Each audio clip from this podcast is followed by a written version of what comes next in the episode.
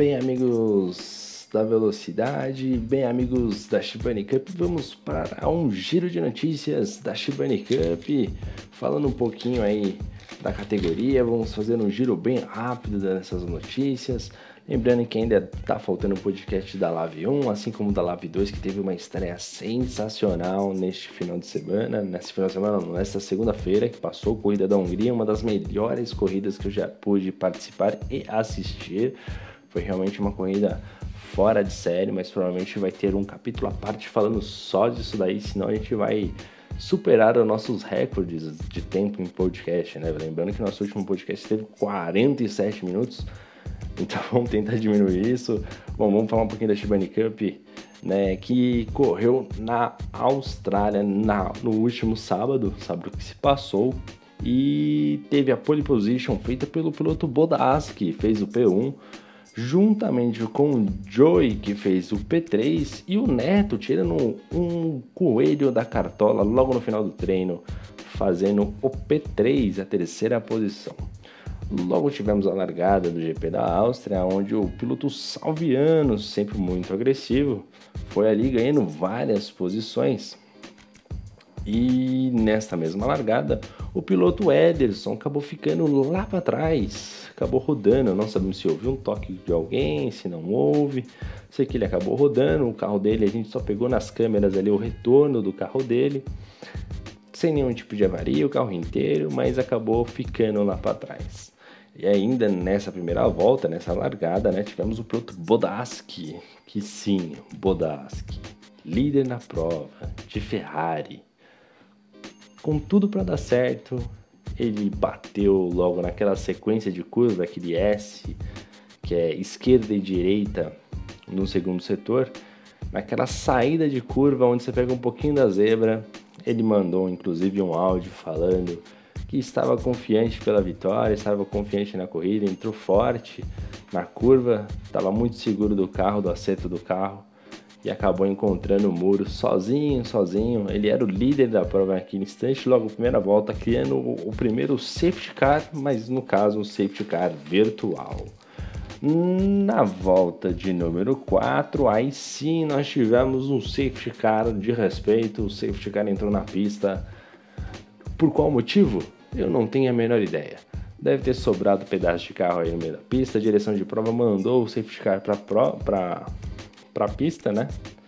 E nisso começou as estratégias. E quem assumiu a liderança da prova, até mesmo era a volta de número 4, foi ele. Nada mais, nada menos do que o senhor Daniel Santos de Toro Rosso. Ele apostando uma estratégia totalmente alternativa, já que estava de Toro Rosso, não é fácil dar de Toro Rosso. Então ele preferiu se manter a pista e virou líder, né? Virou líder enquanto a galera foi parando no box, todo mundo de pneu que tava pneu vermelho colocou pneu faixa branca, alguns colocaram faixa amarela, mas era grande minoria. Um ou dois pilotos colocaram faixa amarela, mas a ampla maioria colocou pneu faixa branca. E com isso o Daniel se manteve à frente do grid, né? E virou líder da prova, né? E eu achei uma estratégia muito interessante por parte do Daniel, achei uma estratégia bem pensada, ele não tinha muito o que fazer, o carro da Toro Rosso estava apresentando sérias dificuldades de adaptação no GP da Austrália e foi o que ele tinha que fazer realmente. E logo que entrou esse safety car, todo mundo teve aquela bagunça generalizada que é aquele entre e sai de box, parada, dois carros parando ao mesmo tempo da mesma equipe, enfim, foi tudo aquilo lá. E logo que teve a relargada, começou uma batalha entre Daniel, Elton, que inclusive, aliás, Elton que está participando, participou da Shibani Cup neste final de semana, que passou na Austrália, fez uma corrida excepcional. O senhor Elton de Caxias do Sul, se eu não me engano, fez uma corrida incrível ele e o Elton pressionando a todo momento o Daniel Alves, o Daniel Alves, o Daniel Santos, pressionando, o, o Dani fazendo um, um, ótimo jogo ali de defesa de posição, uma ótima corrida dele, mas existe um momento que não dava, até mesmo porque o Dani estava de Toro Rosso, o Elton estava de RBR e colado ali nesses três ali estava o Neto. O Neto que vinha também de uma estratégia diferente, pneu faixa branca, né? E ele tava naquela bagunça ali, né? E quando passou o Elton para assumir a liderança da prova, na mesma volta passou também o Neto. O Neto já não deixou bobear, pegou o vácuo ali, ainda na primeiro, no primeiro setor, é, naquela no DRS. O Neto já aproveitou, já passou junto. Quando o Elton passou, o Neto passou também, o Dani já caindo para a terceira posição. E aí a gente teve a batida do Mavericks.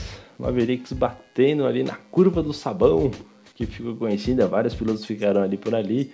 A curva do sabão que faz parte ali do finalzinho do setor 1. É, é uma curva meio. É uma reta meio curva, como já diria Galvão Bueno, meio sinuosa ali, direita e esquerda, bem rápido ali, mas é, é, geralmente tem uma saída de curva. Quando você larga na Austrália, você largou, você vai pegar a sua direita, aí você vai fazer uma curva suave à esquerda, vai pegar que é uma reta do DRS, vai chegar ao final, você vai virar à direita, vai virar à esquerda novamente, e quando você virar à esquerda, você vai pegar a direita, pé embaixo, vai fazer uma curva para a direita de pé embaixo, só que nessa de pegar em pé embaixo, você tem que estar com um carro muito bem acertado. E a galera que tava ali, depois do safety car, tava todo mundo de pneu faixa branca, né? E o pneu faixa branca não proporciona o melhor, a melhor aderência. Talvez tenha sido isso que tenha prejudicado o Mavericks, que acabou batendo ali e gerando um novo safety car, né? E só para também salientar, quem também ficou nos muros da Austrália foi o piloto Salviano, que inclusive reclamou ali no paddock, na área do paddock, do piloto Welker. Né? Falou freadinha mandrake, hein, senhor Elton. É, foi, ficou um clima meio hostil, um clima meio pesado ali. Mas é aquele negócio, né? O Salviano ele não mede esforços para ultrapassagem, né? E ele vinha com uma sequência de safety car, ele vinha é, lá de trás e ele não quer perder tempo com ultrapassagem. Isso faz, isso faz parte do estilo soviano. Se você buscar na Fórmula 1 real, isso faz parte de pilotos aí consagrados que passavam rápido, né? Tinham que passar, eles tinham e passavam. Isso faz parte do perfil do Salviano. E só que às vezes dá, dá merda, né? E foi o que aconteceu. Tentou passar, parece que o Welker Santos, houve ali um incidente que não pegamos nas câmeras, não houve solicitação de investigação, inclusive e o Salviano acabou batendo e o Salviano que acaba sendo a grande decepção do campeonato. Né? O piloto forte, consagrado na Fórmula 1, tem equipe no Gran Turismo e acaba sendo um piloto que não chega, né? não está correndo o suficiente ou não está é, honrando ali, digamos, o nome e o respeito, já que estava com um carro muito bom para essa corrida se eu não me engano, deixa eu até procurar ali o Salviano. Ele estava com a McLaren, se eu não me engano, era o carro ok para o Salviano fazer uma boa corrida. Mas uma pena, uma pena, não conseguiu fazer um, uma corrida boa, acabou ficando no muro e ficando muito puto. Na volta de número 16, o nosso querido Ivan Yoshi ficou ali também pelos muros, também na curva do sabão, onde o Mavericks ficou é, acabou perdendo o carro, batendo ali na volta de número 16. E uh, na volta de número 18, um ponto que ficou muito marcado foi a batalha de Ramon segurando todo mundo nessas daí de safety car. Aliás, inclusive quando teve a batida do Maverick, gerou safety car, tá? Gerou safety car. Nisso que gerou safety car, o Ramon ficou na segunda posição porque optou não parar e seguir em frente com o pneu faixa branca, assim como o Neto também optou não parar. Ele manteve a estratégia e falou: vamos até o final. Pneu faixa branca, eu tenho certeza que eu vou com ele nessa corrida e na próxima ele vai aguentar. E eles assim mantiveram, né? Então ficou o Neto na primeira posição, o Ramon na segunda. O Ramon que quando teve a relargada apertou para cima do, do Neto e o Neto sobreviveu a esse ataque. O fato foi muito importante para a manutenção da vitória do Neto, porque se o Neto deixa o Ramon passar, amigo, ia ser um salseiro danado e o Neto não ia conseguir abrir, porque o carro do Ramon em reta tava incrível. O carro do Ramon ele acertou um carro é, para a estratégia dele, né? Ele tinha um carro de reta excelente, acima da média, de curva não tão bem. Só que aquele negócio, você tá na Austrália, uma pista onde o setor do miolo, né? Você tem retas ali que não favorecem muito para você fazer ultrapassagem em curva e você tem poucos pontos de ultrapassagem. E esses pontos de ultrapassagem que você tem, auxiliado pelo DRS, é, você precisa de potência. Só que se você põe muita asa para você ter um setor 2 e 3 bom, você acaba perdendo é, na velocidade de reta. E era uma coisa que sobrava na Alfa Romeo. E com isso, o Ramon segurou uma galera gigantesca, né? Que foi o, foi o Joey, foi o Tavares e foi o Elton. Era Elton versus Ramon e Tavares versus Joey. E o Bastos chegando lá atrás. Né? O Bastos estava chegando. E nessa briga aí chegou um momento que estava emparelhado dois carros à frente, que era o Ramon e o, o Elton, e o um momento que também emparelhou na mesma reta, inclusive, o, o Tavares e o Joey. E nessa que emparelhou os quatro carros ali, um seguidos do outro, nessas né, duplas, o Tavares acabou perdendo ali o ponto de freada, acabou dando um totozinho no Elton, o Elton rodou, caiu lá para trás, e aí o, El, o Ramon deu aquela respirada aliviada, né? Ficou feliz pra caramba, mal ele sabia que a, o Tavares e o Joey também vinham com o maior apetite para cima dele. E nessa pressão para cima do Ramon, Ramon que defendeu com unhas e dentes essas posições, ele acabou segurando o máximo ali que deu até o momento que o, Tav que o Tavares conseguiu fazer a ultrapassagem. Tavares ou Joey, não me lembro exatamente. Mas quando passou um, passou os dois também, não fez muita diferença. E quando eles passaram, é, começaram a brigar entre eles, aí já o Joey e o Tavares, e o Ramon ali ficou pro Bastos. Né? E o Bastos, amigo, veio de pé embaixo, e na volta de número 22 acabou ficando no muro e ficou bravo pra caramba, reclamou ali no paddock também, mandou áudio, realmente ali formando ali, reforçando a rivalidade Bastos versus Ramon. Muito interessante isso dentro da Fórmula 1, real quanto virtual, é sempre existe as rivalidades, sempre com respeito entre os pilotos. É... Fez ali a sua reclamação. O Bastos fez uma, def... uma corrida de defensiva é, é, excelente, né? muito dura, aliás. Aliás, o que tem o Salviano de atacar muito, de chegar muito, é, de, de, fazer um, uma corrida de ataque muito boa, o Ramon tem em fazer uma corrida de estratégia e defensiva também muito boa.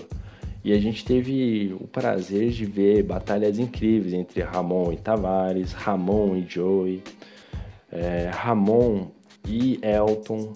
Inclusive, acho que a disputa da corrida foi Ramon e Elton. No final da prova, os dois fizeram uma disputa incrível para ver quem ia ficar na frente um do outro. Eu não me lembro exatamente por qual posição os dois estavam brigando ali naquele exato momento, mas foi uma disputa tecnicamente assim absurda. Aliás, parabenizar os pilotos pelo alto nível técnico que estão demonstrando nessas brigas, né? A gente teve o Mavericks e Maurício Tavares por duas vezes, a gente já teve o Joey aparecendo com muita frequência nessas brigas, o Ramon, o próprio Bastos, né? O nosso Bastos Montoya, que também sempre vem agregando muito a categoria. E nessa disputa aí eu acho que realmente eu destaco o Ramon e o piloto piloto até me fugiu o nome aqui, o piloto Elton, que quase nunca participa, fizeram uma corrida excelente, maravilhosa disputa entre os dois. No final ali, acabou ficando com a vitória o Neto, o Joey ficou em segundo e na terceira posição ficou o Ramon, até mesmo pelas punições que o Maurício Tavares tinha, pelo Elton, que ele tinha também punição, e tinha mais um piloto, se não me engano, com punição, mas enfim. Esses foram os três primeiros, Neto, Joey e Ramon. Inclusive saiu uma reportagem no Instagram. Não esqueça de seguir o Instagram da Liga Amigos da Velocidade. Liga é, e também da Shibane Cup. Sempre tem uma matéria lá sobrando. E falou até que foi uma corrida que foi ganha na estratégia pelo Ramon, sempre seguido de perto pelo seu fã-clube, sempre lá nas corridas. É um abraço aí para Regiane, que sempre tá lá, né, acompanhando as corridas do Neto.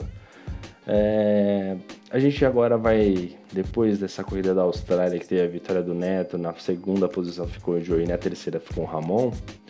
Ramon, aliás, que fez uma disputa bem polêmica é, com vários pilotos. É... Depois disso, a gente vai agora para o circuito de Barcelona, na Espanha, que é a, antepenúltima, é a penúltima corrida do calendário, a última, última corrida de, de lastro. Depois a gente volta a corrida com os, cada um com os seus devidos carros das suas respectivas equipes com desempenho igual. E na Espanha a gente vai chegar com os carros é, da seguinte maneira, né? De Mercedes a gente vai ter o Marcos Cervantes que vive tendo problema de, de, de conexão, mas vamos torcer aí para ver se o Marcos Cervantes arruma essa internet aí para ver se funciona, né, Marcos? Depois nós temos o Bodaski Ivan iOS de Ferrari, o Ivan que vem nesse período de adaptação na Fórmula 1, vem ali é, treinando, tentando se reencontrar. Mas o Bodaski, olho no Bodaski, favorito e muito favorito a vitória em Barcelona. Aquilo que ele não fez em Melbourne, ele vai fazer em Barcelona e é meu voto cravado para a vitória em Barcelona.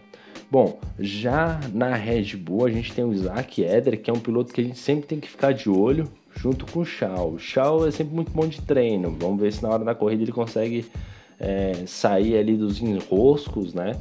Se eu não me engano, na Áustria ele chegou a ser largar em segundo, depois ele teve uma queda de rendimento, né? Teve um incidente, depois não recuperou mais. De Haas tem um Welker, junto com o Salviano. Olho no Salviano também, sempre muito bom piloto. Nunca dá para descartar ele, piloto de Gran Turismo, piloto de Fórmula 1. Então nunca podemos descartar, é, descartar a possibilidade dele fazer uma boa prova, mas continuo com meu voto para o Bodaski na vitória. Depois nós temos o Eric Nogueira e o Ferinto, o grande Ferinto, amigão do Stoid. Aliás, o Ferinto vai convidar o Stoid para o churrasco, hein, gente? Não sei se vocês sabem. Mas enfim. É, depois nós temos o Bastos e o Elton. O Elton que vai estar tá de Racing Point junto com o Bastos. O Ovo Voador e o Daniel Santos estarão de Renault.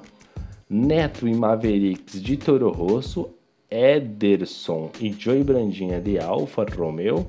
E Maurício Tavares e Ramon de Williams, que vão sofrer pra caramba na, em Barcelona, mas é importante fazer pontos, chegar o mais perto possível ali. Vamos ver aqui como é que ficou a tabela de pontos dos pilotos. Na primeira posição está o Maurício Tavares, está numa posição confortável ali. Primeiro colocado é ele. Na segunda posição é o Ramon com 77 pontos. Terceiro é o Ederson com 73. Quarto é o Joey Brandinha com 64 pontos. Mavericks, que acabou batendo na corrida da Austrália, né? acabou ali deixando escapar pontos importantes. Não, não somou pontos, ficou com 62 pontos. Samuel Neto, que vai para uma corrida na, na Espanha, uma corrida crucial para quem quer buscar o título, é o sexto. O Ovo Voador é o sétimo com 55, Daniel Santos 51, então a gente olha como tá bem ali, é bem apertado esse, esse início aí, esse meio de bolo ali do segundo ao oitavo. Né? Depois nós temos o Elton Koning, Koning, eu não sei falar o nome dele. Elton Koning, na décima posição com 38 pontos. Thiago Bastos, nosso Thiago Bastos, Bastos Montoya, 34 pontos na décima posição. Felinto, 34 também. Eric Nogueira, 32. Vitor Salviano, 28. Welker na 14 posição, 26. Isaac Eder, 20 pontos na 15 colocação. O Chau na 16 posição, 18 pontos. É o Júlio César Bodaski com 16 pontos na 17 posição, Ivan iOS com 13 e com nenhum ponto e nenhuma conexão de internet, 0 pontos é o Marcos Cervantes ali no final ali. Então muito se espera dessa corrida de da Espanha ali. Corrida é fundamental também para o Maurício Tavares, hein? Vamos ver o quanto que ele vai sofrer com essa Williams e se ele talvez tiver sorte, ele já fecha o campeonato ali, mas é muito difícil. Bom, no campeonato de duplas, a escuderia Ferrari vai liderando com 154 pontos, Red Bull é com 121 é a segunda, que é inclusive Joey Brandinha e Neto Red Bull, viu? É o quanto essa dupla agregou aí, né, nessas disputas. Racing Point 133 pontos, Mercedes 91, a Haas 77, o Williams 70 pontos, Toro Rosso é a sétima colocada com 66, Renault 62, Alfa Romeo 46 pontos e McLaren apenas 29 pontos. Bom, esse foi o giro de notícias da Shibane Cup. Eu aposto todas as minhas fichas no Bodaski para essa corrida de Barcelona. Espero que vocês tenham gostado e lembre-se que ainda vai ter o podcast ainda da Live 1, Live 2 falando aí das corridas, fazer um compactadão aí. E bom, é isso aí, galera. Esse foi o giro de notícias da Shibane Cup falando do que vai vir em Barcelona, do que passou em Melbourne. E a gente se encontra aí no próximo podcast. Valeu, galera. Um abraço para vocês e fui!